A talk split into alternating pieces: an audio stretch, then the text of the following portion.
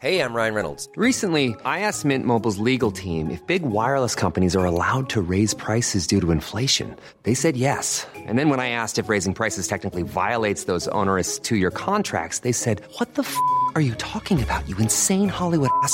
So to recap, we're cutting the price of Mint Unlimited from $30 a month to just $15 a month. Give it a try at mintmobile.com slash switch. $45 up front for three months plus taxes and fees. Promo rate for new customers for limited time. Unlimited more than 40 gigabytes per month. Slows. Full terms at mintmobile.com.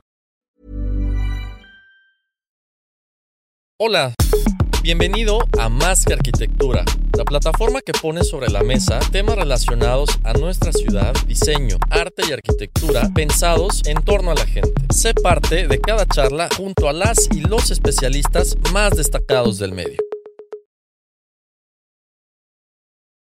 Bienvenidos a Más que Arquitectura en este miércoles no tan caluroso, el clima ha estado a todo dar.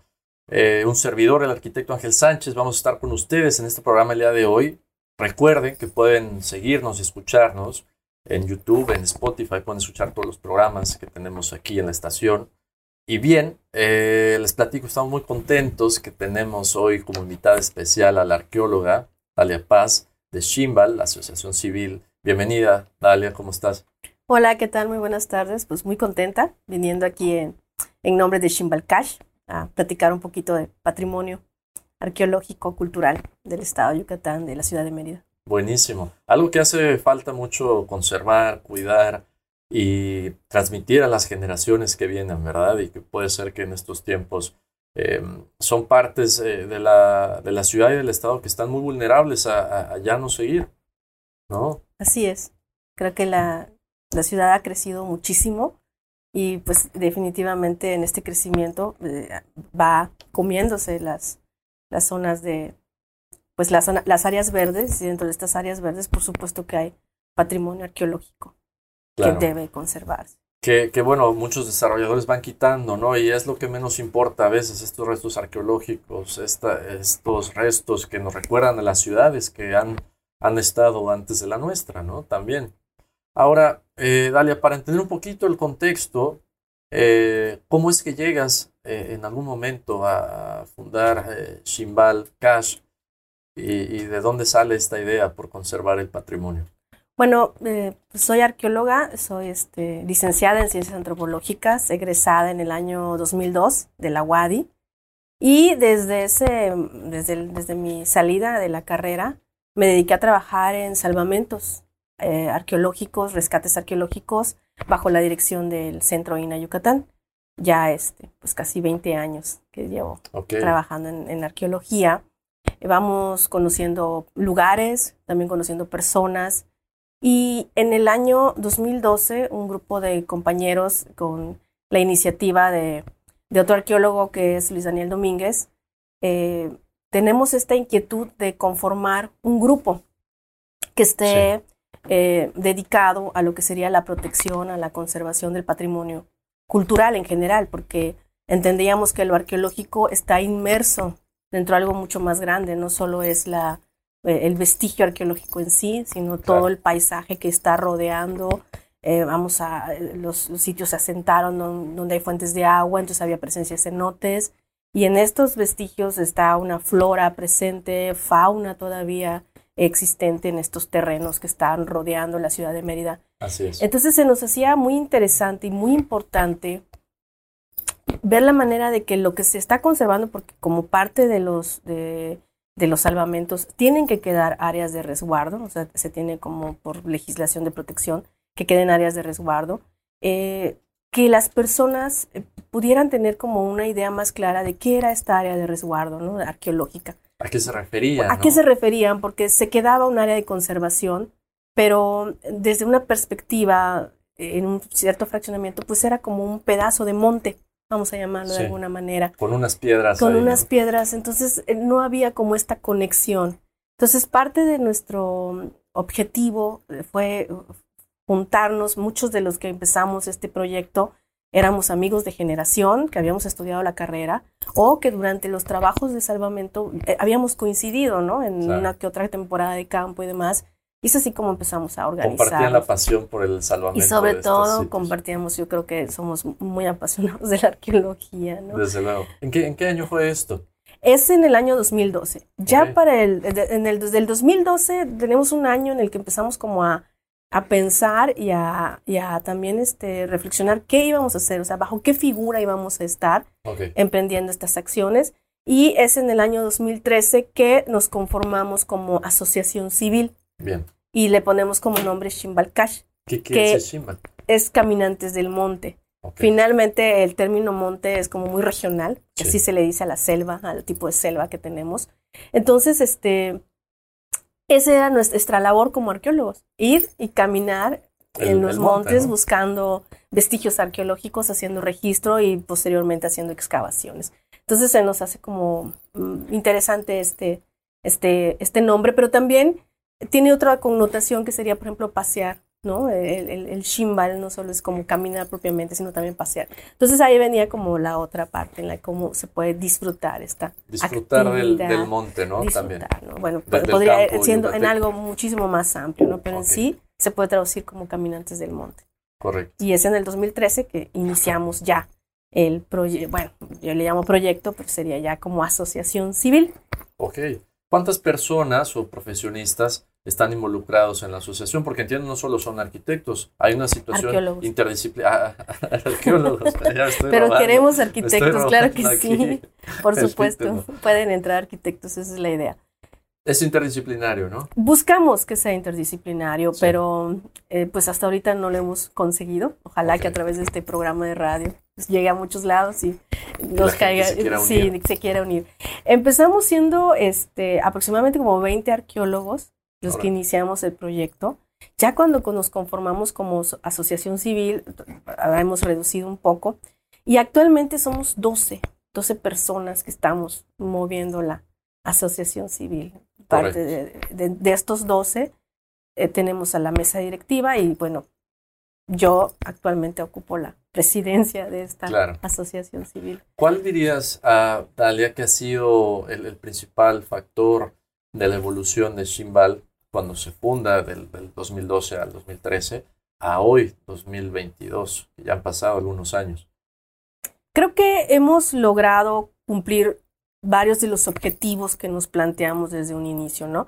Eh, teníamos claro que queríamos la conservación y la protección del patrimonio, pero ¿cómo, ¿cómo lo íbamos a hacer? ¿De qué manera íbamos a lograr la conservación? Porque evidentemente 20 gentes no vamos a poder estar ahí Claro, cuidando. Entonces, nos tenemos, nos ponemos, nos proponemos como meta eh, enfocarnos y apostar mucho por lo que era la divulgación del patrimonio. Entonces, es así como nos planteamos una misión que creo que tenía que ver más que nada con, con fomentar la, la conservación, la divulgación y la protección, pero en, lo- en la ciudadanía, ¿no? claro. desde una perspectiva de sustentabilidad y fomentando la apropiación social. O sea, esa era la manera en la que nosotros concebíamos que se iba a lograr la protección y la conservación del, Del patrimonio. patrimonio. ¿sí? Buenísimo. Vamos a quedarnos con esa idea. Claro Vamos sí. a un corte y regresamos con más que arquitectura. Más que arquitectura. Estamos de vuelta en Más que Arquitectura. Antes de seguir con el tema, les recuerdo, pueden escuchar el programa en Spotify y verlo y escucharlo también en YouTube. Entonces, eh, les aconsejo darle clic. Pueden encontrarnos eh, en Facebook y en Instagram. Pueden darle clic a la biografía que los lleva directamente o pueden simplemente encontrarnos como Más que Arquitectura. Y bien, de vuelta con Dalia Paz, arqueóloga, presidenta de Shimbal Cash, Asociación Civil. eh, que están dedicados a la conservación del patrimonio biocultural. Platicamos durante el corte, Dalia, ¿cómo consideras que la conciencia colectiva ha cambiado respecto a, a la conservación del patrimonio en estos años que tiene pues, ya la asociación? Bueno, yo creo que el término de patrimonio ha venido evolucionando ya en, en- en últimas eh, fechas, no solo en la conciencia colectiva, sino en todos los niveles, ¿no? Incluso academia. Digo, cuando empieza el, el- el término patrimonio, mucho tiene que ver con cuestiones artísticas, pero también sobre todo con cuestiones eh, arquitectónicas, ¿no? Claro. Bienes muebles, ¿no? Y cosas tangibles. Y hoy por hoy la- el concepto de patrimonio se ha, ha- ha ampliado, eh, ya incluyendo muchísimas manifestaciones que antes no eran consideradas patrimonio. Y esto eh, sirve eh, en, en ambos sentidos. Primero, a quienes estudian el patrimonio, poder ver manifestaciones de patrimonio, pero para también quienes eh, son los actores, ¿no? De acuerdo. Poder estar como, eh, tener esta conciencia de, de preservar su herencia o sus tradiciones y sus raíces. En cuanto a la conciencia colectiva, yo creo que te está- si te refieres a la ciudadanía como tal, Así es. bueno, de cuando nosotros comenzamos, hemos tenido una serie de actividades en donde hemos intentado esto, ¿no? Hacer una divulgación, conectar con, con las personas. Y yo creo que eh, no, de las cosas que puedo percibir es eso, que en las personas se, se genera una perspectiva mucho más amplia y se tiene una conciencia, una apropiación social, es decir, esto es mío y lo De tengo que conservar. Pero para llegar a eso, primero se tuvo que conocer, ¿no? Claro. Es decir, lo que tengo aquí, No podemos cuidar lo que no conocemos. así es, es una de las frases que más nos gusta mucho, ¿no? Se, se ama lo que se, se protege lo que se ama, pero solo se puede amar lo que, lo que se conoce, de otra manera no, no hay esta vinculación. Entonces, hemos eh, desarrollado, bueno, hemos realizado actividades que tienen que ver, como te decía al principio, que tienen que ver con la divulgación. Por eso, en, en eso hemos apostado. Entonces, eh, tanto pláticas, charlas, conferencias, yo creo que ha habido un mayor acercamiento de la sociedad, de tanto eh, yucatecas, es decir, los que, los que somos de aquí, pero también de las personas que van llegando. Y esa es una cuestión que hemos visto, ¿no? De, de- eh, cuando, empieza, em- cuando empieza Shimbal, hace, en el 2013, 2012, nosotros ya veía- veíamos este fenómeno, que quienes están ocupando estas estos nuevos espacios, estos nuevos desarrollos, eh, tiene que ver con gente de fuera. Claro. Y esta gente de fuera ve eh, los vestigios porque quedaron en la glorieta, porque lo restauraron, porque y se pregunta, bueno, ¿y esto qué es? Y ahí empiezan también a llegarnos ciertas este, llamadas, ¿no? Oigan, ¿qué tal si vienen y nos dan una plática? O yo, mi vecino me contó que usted es arqueólogo, ¿me podría platicar de qué va esto?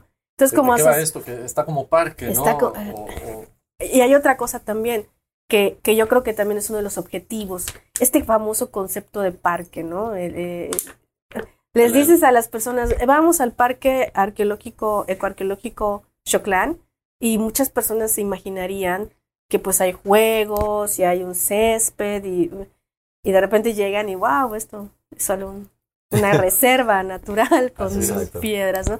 Entonces, ir cambiando un poquito este concepto de parque también es muy interesante, por eso la importancia de ser interdisciplinarios, ¿no? Este, estar conectados con, con, con las nuevas tendencias, ¿no? Los, los famosos geoparques que hoy están también muy Sí. en boga. Los ecoparques. Los ecoparques. Entonces, ir cambiando esta, esta perspectiva, yo creo que ayuda muchísimo a querer conservar el espacio como está espacios.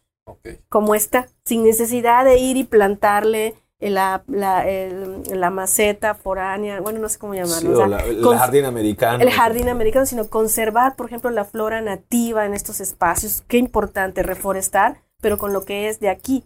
Claro. Y no ¿Sabes? querer ir y, y- y poner la palmera, ¿no? O sea, Claro, entonces, ir modificando esto, creo que es uno de los objetivos que hemos, hemos realizado y yo creo que sí hemos alcanzado a cubrir esta, esta parte, ¿no? ¿Cuál Como, es, como cuál es la diferencia civil. entre parque y zona arqueológica?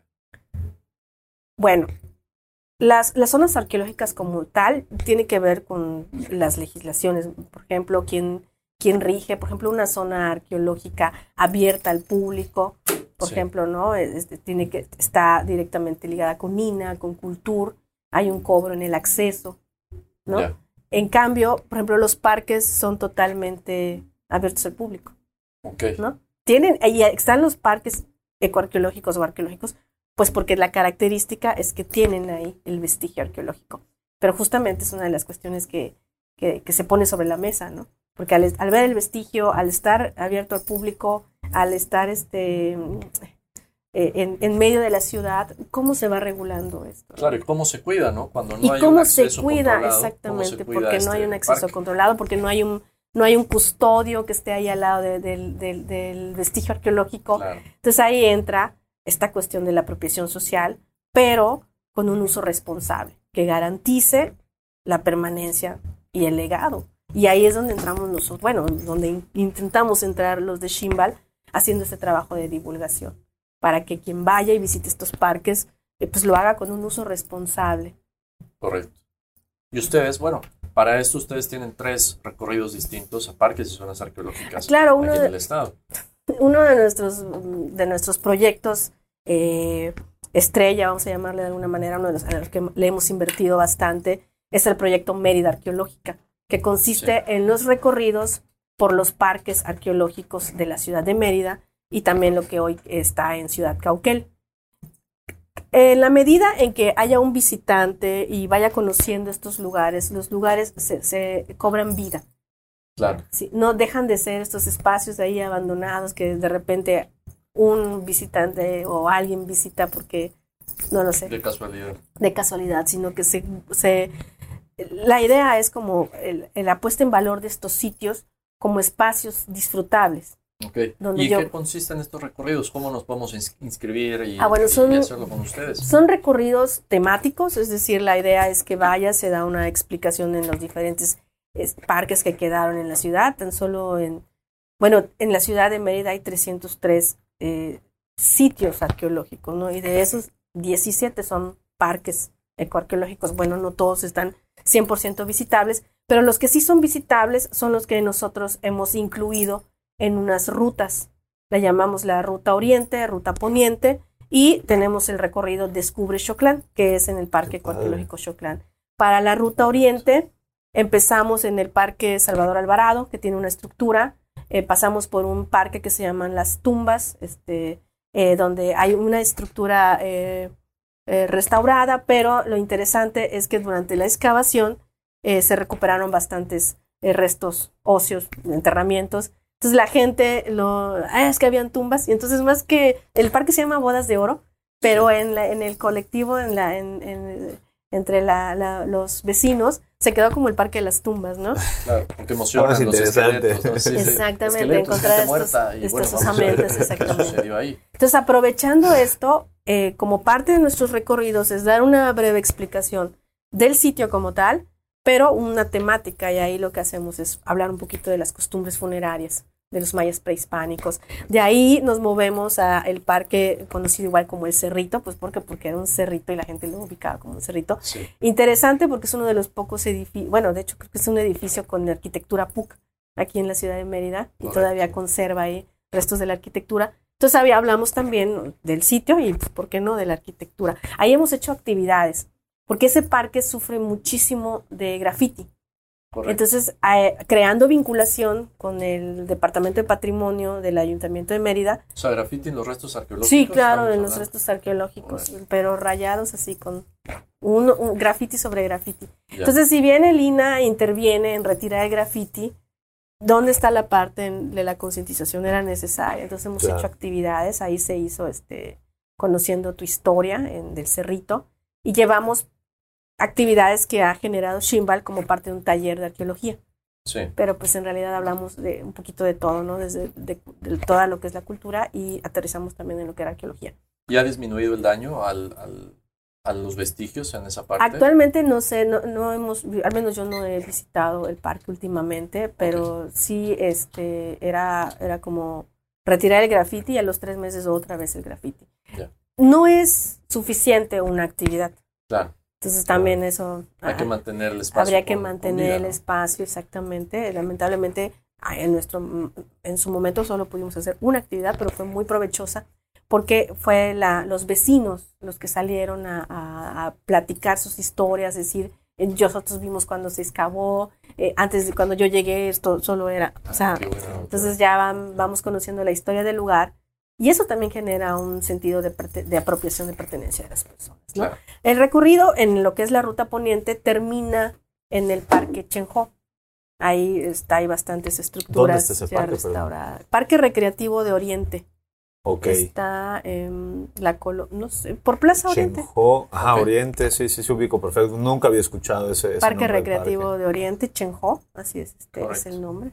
Y este, y también ahí terminamos el recorrido y también hablamos un poquito de la importancia. Ese es un parque muy vivo. O sea, hay una infinidad de actividades que se realizan en ese parque. Y está mejor cuidado.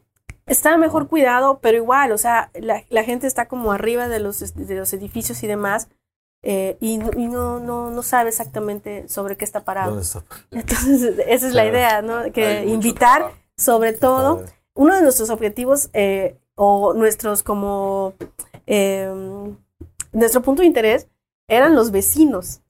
O sea, que el vecino vaya al recorrido, que el vecino escuche. Son los que están ahí. Son los que están. Y, y- y- eventualmente el vecino es quien va a difundir Divulgar, esta información, claro. va a divulgar la información.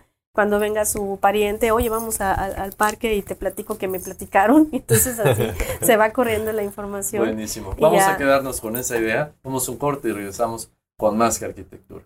Tú escuchas Más que Arquitectura. Lo que comenté hace rato se me hizo súper interesante. La gente que llega a Mérida está habitando, sí, Mérida, pero también muchas zonas conurbadas a la ciudad de Mérida, que todavía se están descubriendo que se están afectando direct- por primera vez el suelo para desarrollo inmobiliario, ¿no? Digamos que eran ranchos o eran, eran partes de haciendas, ¿no? En Equenales, que hoy ya es, ya es desarrollo inmobiliario y es ciudad. Y, y cómo, y cómo, cómo maneja una, una asociación como ustedes o, o- o- o a nivel gobierno la integración de esos vestigios, porque yo he visto muchos que son partes de vialidades privadas, de, res- de- de- de zonas residenciales privadas, ¿no? Creo que ahí como asociación civil, nuestra, nuestra labor es estar presentes en como participación ciudadana. Es lo que yo le decía cuando hablé con por teléfono. Al final de cuentas, nosotros somos sociedad civil organizada. Ok. O sea, O sea, nosotros no están para proteger nada, sino para divulgar y Nuestra- para decir, para nosotros, nuestra labor de protección es a través de la divulgación Perfecto. y asesoramiento. sí. No pueden Ahí ser sí. policías, ¿no? No Eh, podemos ser policías. eso somos- línea. que- sí. Somos 10 personas hoy, entonces es una, la- es una labor titánica. Pero entonces como sociedad civil organizada sí que podemos tener voz y voto como cualquier ciudadano. Entonces esa es la idea, Sí, sí. ¿no? Que, que el ciudadano tenga voz. O sea, es que el gobierno no lo puede hacer todo, el instituto no lo puede hacer. Entonces lo que hay que hacer es generar ciudadanía, una ciudadanía consciente. Claro. Y, y- y- y- y estamos hablando de cuántos ciudadanos tenemos en la ciudad de Mérida. Entonces imagínate que se genera una, una ciudadanía que, que fomente un uso responsable.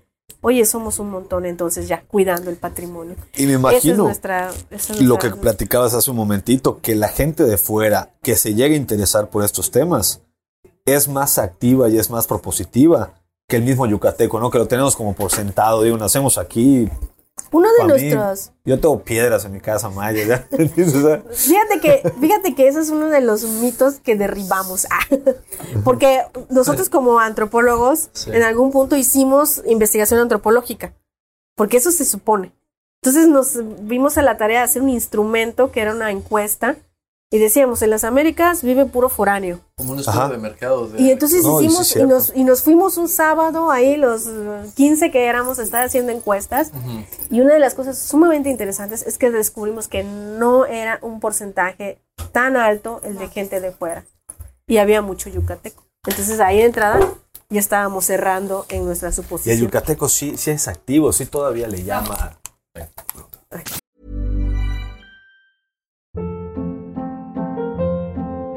Hold up. What was that? Boring. No flavor. That was as bad as those leftovers you ate all week. Kiki Palmer here, and it's time to say hello to something fresh and guilt-free. Hello Fresh. Jazz up dinner with pecan-crusted chicken or garlic butter shrimp scampi. Now that's music to my mouth. Hello Fresh. Let's get this dinner party started. Discover all the delicious possibilities at hellofresh.com. Hey, it's Danny Pellegrino from Everything Iconic.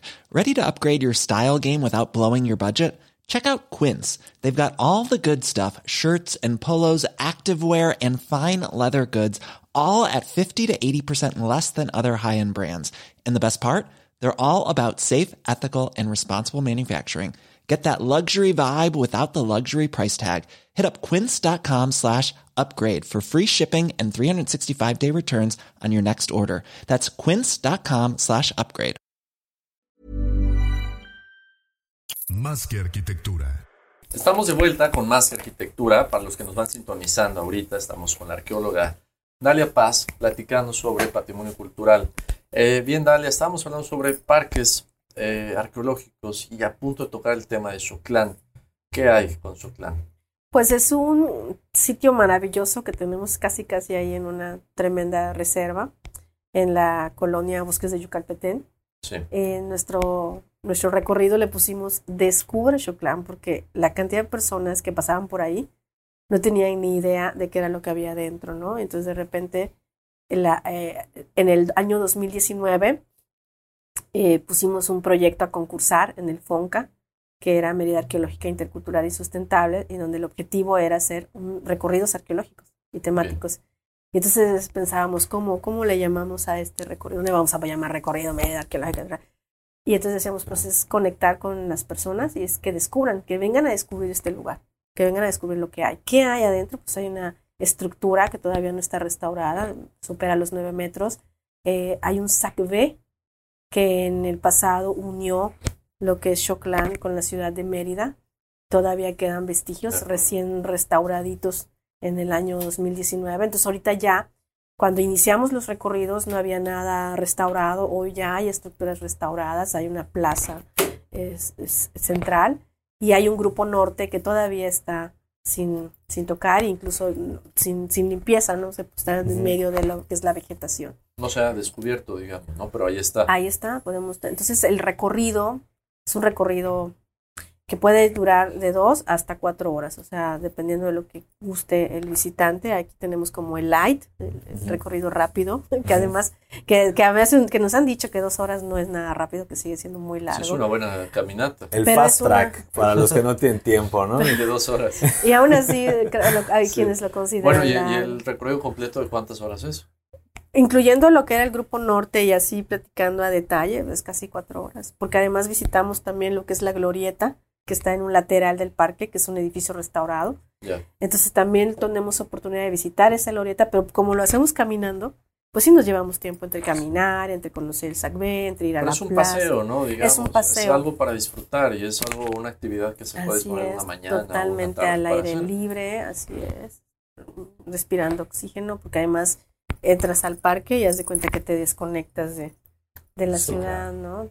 No hay mucha eh, fauna, pero pues, ah, pájaros, iguanas, ciertas especies endémicas de, de la región. ¿no? Entonces, Claro. eso es lo que tenemos en Choclán.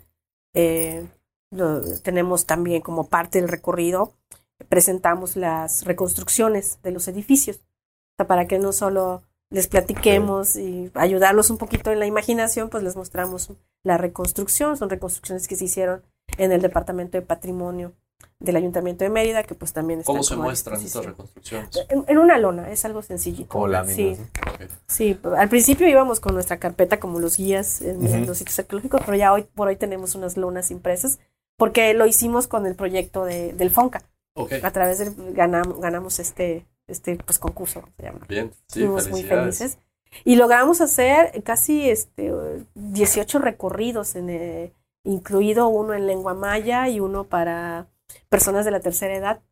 O sea, Ok. era un recorrido familiar, pero luego lanzamos uno en lengua maya con ayuda de los estudiantes de la Intercultural de Quintana Roo. Ellos dieron todo el recorrido en lengua maya. Y también hicimos uno para los de la tercera edad, pensando en esto, en que el- el- la caminata pues no sea tan cansada. Y Claro. creo que fue uno de los grupos mm, que nos encantó, ¿eh? De hecho, este, este sector del- de, la tercera edad, eh, quisimos, queremos seguir trabajando con ellos porque estaban sumamente interesados en este tipo de actividades, eh, conocer el patrimonio y demás. Dalia, tú, tú en, en- en tu, en tu concepción de recuperación o de, o- o de descubrimiento de ciertas piezas arqueológicas, ¿cómo debería de permanecer esa pieza arqueológica? ¿Realmente se deberían de restaurar todas? ¿Debería haber una, una reconstrucción para que las veamos en su estado antiguo? ¿O deberían estar en, un, en el estado del tiempo en el que se encuentran?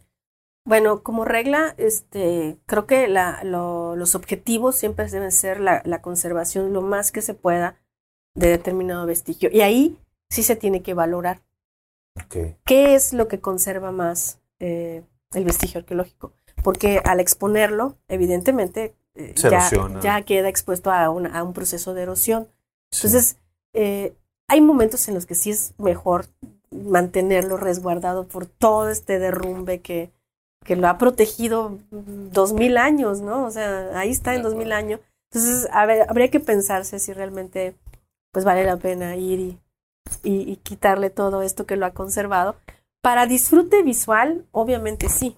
No, si tú me preguntas por el disfrute, yo prefiero ver el sitio Como era, ¿no? re- como era y restaurado. Pero además, cumpliendo las normas de restauración, muchas veces vas a un sitio, bueno, tal vez ustedes no, porque son arquitectos, pero mucha gente va al sitio y no entiende lo que está restaurado. ¿Por qué? Porque se rigen los principios de restauración. Entonces nada más vas a ver los cimientos. Por ejemplo, un caso Soyilá. está restaurado en el Parque Ecoarqueológico de Granjas. Está restaurado, pero solo son los cimientos. Entonces las personas aún así no visualizan, no se alcanza a visualizar cómo eran estos edificios, tenían techos. Entonces, por supuesto que está, ya con los medios que tenemos hoy en día de, de poder reconstruir las cosas digitales, creo que se, se, logra mucho más. Entonces ya puedes presentarle al visitante cómo era.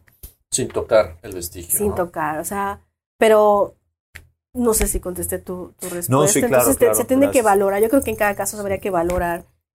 Mi, opinión es un poquito romántica, ¿no? Porque ves algo que, que dices, bueno, sí, me puedo trasladar a X cantidad de años atrás, pero también dices, si la naturaleza y el tiempo lo han dejado así, creo que hasta cierto punto el respeto del tiempo, el paso del tiempo, ¿no? Sobre un vestigio tiene, sol- tiene lo suyo. Y es que una vez Claro. que se restaura el edificio hay que estarle dando mantenimiento. O sea, no es como que ya lo restauré, ahí van a quedarse otros dos mil años.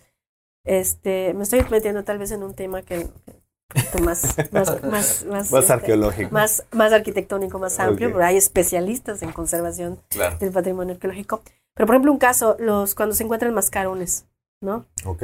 Se, se- descubren, muchas veces se vuelven a tapar porque cómo ma- mantienes el estuco, cómo es un, también es una inversión fuerte, ¿no? Y no todos, no en todos los proyectos se tiene como, por ejemplo, para hacer réplicas con fibras de vidrio o, o Claro. protecciones. Entonces, yo creo que cada caso sí es como de valorarse. O sea, ¿qué Ok. se tiene que hacer? Y y ya hoy por hoy eh, es, es también una, una disciplina muy fuerte. ¿Cómo se interviene un vestigio, un edificio y cómo se va a conservar un edificio? No, antes, cuando empezó la arqueología, obviamente los arqueólogos lo que querían era descubrirlo y que se viera. Ya hoy por hoy, ya no, ya dentro de la arqueología existen especialistas para ver qué se va a hacer con determinado edificio, procurando siempre, como, como he mencionado, la permanencia, la conservación. Claro. Y hay diferentes líneas, ¿no? En, diferentes escuelas, digamos, para, para estos cuidados. Sí. sí, Correcto. Platicabas de Cauquel. ¿Qué pasa en, en esta zona? En Cauquel, eh, platicaba un poquito en, en el corte con, con, Con, con- con yo, con Javier. con él, con Javier, ¿no? Con mí. Eh, ¿cómo, ¿Cómo se logra la gestión? ¿no? Al menos nosotros como, nosotros nuestro papel pues somos sociedad civil organizada. Pero creo que Cauquel fue uno de los desarrollos en los que sí se logró hacer una gestión en varios niveles, ¿no? O desde varias este, trincheras, desde el gobierno, desde la acad- academia, bueno, o la investigación del instituto y, desde- y con los desarrolladores. Sí. Entonces se lograron conservar varias áreas eh, con vestigios, por ejemplo está eh, el juego de pelota que, que se encontró y, varias este, estructuras de diferentes características y, de- y con diferentes funciones. Ahí Entonces, y ahí están y están abiertas al público. Y eso eh, se lograron integrar a lo que era el desarrollo eh, de casas, de fraccionamiento, al desarrollo inmobiliario. Anicabil, por ejemplo, ¿no? Se conservó y hoy por hoy es un espacio totalmente eh, de acceso público donde puedes ir y pasar una tarde preciosa y todo el mundo lo agarra para tomarse fotos, la quinceñera. Entonces, im- imagínate cómo quedó tan bien integrado, ¿no? Y eso es, Claro. creo que es uno de los modelos de, de ¿Y qué era eso, Dalia? ¿Qué, qué era esa zona? Porque entiendo que pegado a Cauquel está la carretera Junucma y también en esa carretera, a los costados de la carretera, hay una infinidad de Sí, pues en el, en el en Cauquel Pueblo, pues está la estructura de lo que era el antiguo. Son sitios y la, la, la hacienda de Nicabil, pues ya es- pertenece a otro periodo histórico, ¿no? Pero, eh, ¿qué es lo que tenemos en, en Cauquel? Una diferencia, padre. con- regresando a la pregunta, Sí. bastantes parques, está Shaman Sosula, está Kalash, está Soblonqué, está por supuesto Anicabil. Entonces ahí el recorrido es un poquito más amplio, ahí sí requieres un vehículo para ir de un lado a otro.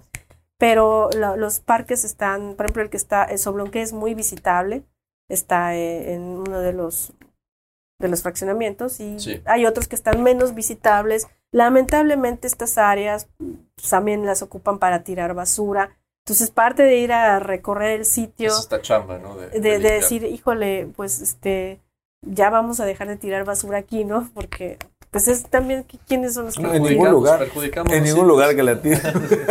en su casa. Vamos un corte y regresamos con más que arquitectura. Más que arquitectura. Mucha gente habla de Sac Bay, Sac Bay, y, y bueno, las haciendas tenían N cantidad de Sac Bays, no me ¿no? digas, no dije que era un Pero- Sac Bay. No, pero, pero, o sea, sí, o sea, Habrá gente que no conoce porque es un sac B. Mi pregunta es, ¿cómo Sí, pues, determinas que sea, que sea un sac B maya o un sac B de la historia? Porque, porque ¿no? Pues creo hay que un- diferencias en, en las experiencia- surgió a mí la duda mientras lo platicaba. En sí, experiencia- un SACB antiguo, ¿cómo saber que lo es? bueno, en el, mismo, en el mismo Choclán hay un SAC B de la época de la colonia. Pero ¿qué conformación tiene un sac Los de B para la colonia son mucho más este, estrechos, o sea, son, tienen una longitud, un ancho menor. El SAC B es mucho más grande, porque el de la época de la colonia era para que pasara la riel y solo Ujú. llevaba el truck. Cambio, Sí. B mayas son mucho más amplios. Sí. En, en- en primera instancia, creo que eso es, al menos... Entonces, por el, por el ancho. Yo, por un recor- factor. yo cuando hago recorridos arqueológicos, ese es uno de mis factores para determinar. Obviamente, Sí. quieres tener muchísima más seguridad, pues hazles una excavación. Y en, en Choclán ah, o- y se, se hicieron excavaciones, entonces Sí. también hay, hay comprobación. Qué padre. Fuentes históricas también, ¿no? que, que dicen que ahí había un, un camino, etcétera. Claro, la Pero- chamba de ustedes es como ir recopilando diferentes pistas, ¿no? Y luego dices, ah, ok, más o menos Somos- así era la cosa. Somos científicos sociales. La verdad es que la arqueología es una ciencia que abarca, puede abarcar muchísimas cosas. No hay estudios arqueométricos, hay, este, bueno, nosotros tenemos una formación antropológica, entonces también tiene que ver mucho, pero es, es también interdisciplinaria, ¿no? Ejemplo, yo me dedico a estudiar, bueno, ya en, un término, si nos pudiéramos a decir que es especialista en qué soy, me especialicé en todo lo que son los objetos elaborados con, con piedra y con conchas marinas y de agua dulce. Y eso requiere que sepa de malacología. Claro. O sea, la artesanía antigua, ¿no? ¿Mm? La artesanía antigua. Sí. No es de artesanía. No es artesanía. A ver, a bueno, ver, ese es, ese es otro tema. Te lo voy a decir así para que se asuste. la- Tú escuchas Más que Arquitectura. Estamos de vuelta con más que arquitectura en este bloque último. Eh, estuvo muy buena la plática hoy. Conservación del patrimonio con la arqueóloga Dalia Paz. Eh, Dalia, nos platicabas de inicio del programa que uno de los motivos principales eh, o, o de los objetivos principales de Shimbal Cash, civil a la que perteneces y eres presidenta, es eh, compartir con la gente este conocimiento y concientizar de la importancia que tienen todos los restos arqueológicos que hay en el estado y en, la ciudad de Mérida. Entonces, bien, tienes el canal abierto en este momento a toda la gente que nos está escuchando. eh, ¿Qué les puedes decir para motivarlos y, y- e incitar un poquito este, esta curiosidad sobre todos estos vestigios que tenemos y, y algo de lo que has platicado el día de hoy? Pues eh, definitivamente creo que la, la conservación, ¿no? E- entender que las áreas verdes que se encuentran, por ejemplo, en estos, en estos este, fraccionamientos o desarrollos, ya en sí, el, hecho de que esté ahí un área verde es, es, es necesario conservarlo, ¿no? Dentro del, del área están, por supuesto, los vestigios arqueológicos. Invitarlos a, a las actividades que se hacen de divulgación. Creo que hay foros, foros diversos en donde sí podemos tener acceso a una divulgación. No tan, tal vez no, no tanto como, como, como se, quisiera, pero creo que sí hay foros. De entrada, invitarlos, por ejemplo, este 26 de marzo vamos a tener un recorrido arqueológico en Choclán y ahí vamos a tener una serie de actividades lúdicas, perdón, una serie de actividades este, didácticas, pero también son lúdicas, ¿no? Porque la idea es que se- la gente se divierta, no, no es ir a escuela, eh, que son parte de nuestro taller de arqueología, taller de arqueólogo por un día. Y yo creo que ahí empezar a conocer, ¿no? Yo creo que una vez que descubres la, la punta del iceberg, eso te va llevando a otros, a otros niveles de, conocimiento y, y sobre todo entonces de valoración del patrimonio, ¿no? de la puesta en valor. Este, más que nada creo que es eso, ¿no? Acercarse. ¿Cómo nos a- contactamos? ¿Cómo nos acercamos Tenemos a una ustedes? página de Facebook, es tal cual, Shimbal Cash. Estamos así. ¿Cómo se escribe Facebook. Shimbal Cash? X, I, I, I, M, B, A, L, bueno, con, con acentos, es una X, una I con acento, una I sin acento, una M, una B, una A y una L, Shimbal. Y Cash tenemos es la K, el acento, una A con acento, una A sin acento y una O sea, X. cash. Cash. Cash. Así es. Pero en Facebook sin acento podemos encontrar. Sí. Para los que nos Igual nuestro correo es sin acentos, igual. Buenísimo. Ahí está. Y hay un número de contacto para llamar cualquier duda y así. Pues tenemos un número de contacto, sería el 99 95 62 57 62. Ahí nos pueden contactar. Eh, tenemos este, la invitación tanto para las actividades que hacemos, pero también para formar parte de las asociaciones. Eh, Shimbalcacha es una asociación de profesionistas eh, que, están, que estén interesados en la observación, divulgación, incluso investigación del patrimonio cultural. O sea, gente que se quiere involucrar como parte de la iniciativa. Y cuando hablamos de patrimonio cultural y cuando hablamos, no solo nos referimos al patrimonio arqueológico, o sea, el patrimonio arqueológico está inmerso también en un patrimonio natural. O sea, ya hoy vemos Claro. como algo muchísimo más amplio la cuestión Más cultural, ¿no? complejo. ¿no? mucho más complejo, que, que abarca muchas cosas. Entonces no es necesario que seas arqueólogo para estar en la asociación, por supuesto que pueden estar los arquitectos, educadores, porque tenemos un taller, entonces también que nos ayuden a, a desarrollar otras actividades para ir este, trabajando, ¿no? Un taller de arqueología. Y también este, de todo necesitamos, por ejemplo, uno de, nos re- de nuestros retos ahorita es llegar a las, este, a las, los, a los nativos digitales, ¿no? Ok. Por ejemplo, ¿no? ¿Cómo llegamos a los nativos digitales? Yo ni siquiera tengo el TikTok y hoy por hoy esto. Entonces, estas partes también son como nuestros retos, porque las nuevas generaciones, o sea, están, están los niños, están la gente adulta, pero estos nativos digitales en los que ya todo es, todo es por redes sociales. Si no también- por allá, no le creen, ¿no? Así es. y, y hay una, hay un, hay un campo muy, muy, muy interesante, ¿no? Este, por ejemplo, quienes juegan muchos videojuegos, este, hay mundos, en el mismo Minecraft, por ejemplo, hay mundos arqueológicos, hay ciudades enteras eh, ahí en, en, en, en estas, en estos videojuegos. Entonces, imagínate Qué interesante que un día eh, este, en el Minecraft también tengamos a Shoklan, ¿no? El sitio de Shoklan, tenemos a, a Chenho en el Minecraft. Entonces, es como ir llegando a, a, a todas las a todas Las las, este, generaciones. las generaciones, porque finalmente pues también es el legado que se va Buenísimo, quedando para Dalia. ellos. Y no quisiera perder el, el dato durante el corte. Eh, Javier, le preguntaste a Dalia cómo es el tema de su especialidad y, y mencionaste artesanías, pero ella dijo, no, no son Ah. artesanías y, y, bueno, como entramos al aire, ¿no? Entonces, ¿cómo iba eh, ese punto y, y de los objetos prehispánicos? Bueno, este, como parte de, de- de mi trabajo un poquito más especializado, me dedico a, a estudiar, clasificar lo que son los objetos elaborados en piedra y en concha. Pero estos objetos son los que usaron las personas en el pasado, desde sus adornos personales hasta sus herramientas. Entonces estamos hablando que de, la lítica, por ejemplo, o la piedra, incluye todo lo fabricado y elaborado, manufacturado en, en rocas, ya sean locales como la piedra caliza, por ejemplo, que es tan común aquí, hasta materiales foráneos como jades, como obsidianas.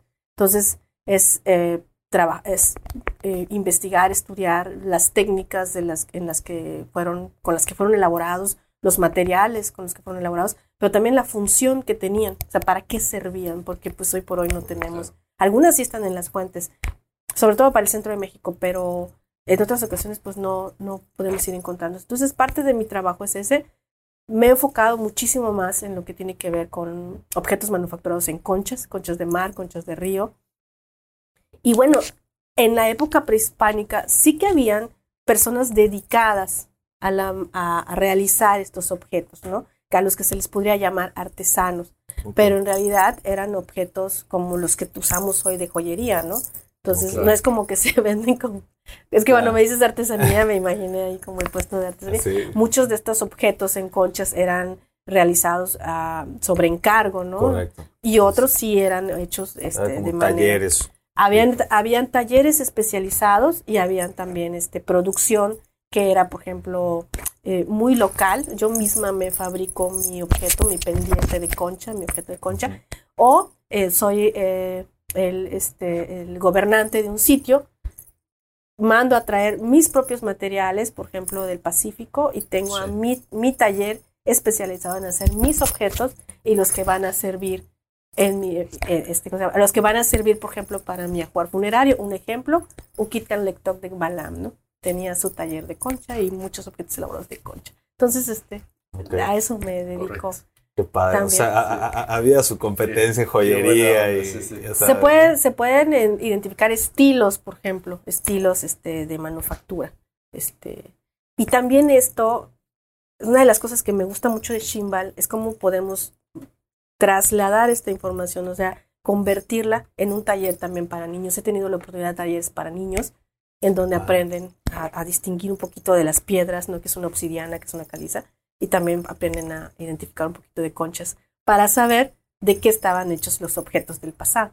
Claro, es parte del taller de Está arqueólogo padrísimo, que verdad, porque los niños son fanáticos de las piedras, no sé por qué, no todos los niños tienen una atracción Y de las las piedras. conchas, y la las gente también le encantan claro. las conchitas, ¿no? Entonces, ahí también, creo que Shimbal me ha dado mucho la oportunidad de trabajar en, en una misión que tiene que ver con conservar, pero también en desarrollar mi, mi vocación. Esta parte un poquito Sí, más es, es personal. muy bonito. Sí, creo que Arqueóloga Dalia Paz, muchísimas gracias por tu visita y la plática del día de hoy. No, a Estamos muy, ustedes. muy contentos de haberte tenido aquí. a ustedes muchísimas gracias Gracias, por la invitación.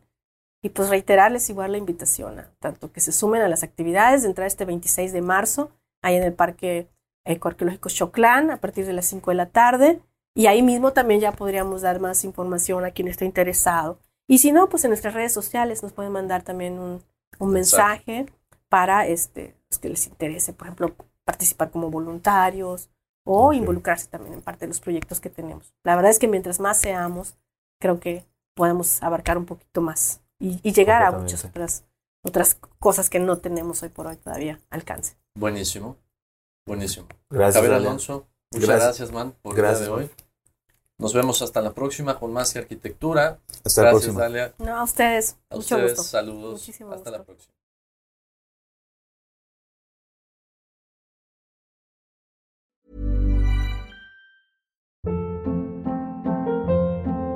Hold up. What was that? Boring. No flavor. That was as bad as those leftovers you ate all week. Kiki Palmer here, and it's time to say hello to something fresh and guilt-free. Hello Fresh. Jazz up dinner with pecan-crusted chicken or garlic butter shrimp scampi. Now that's music to my mouth. Hello Fresh. Let's get this dinner party started. Discover all the delicious possibilities at hellofresh.com.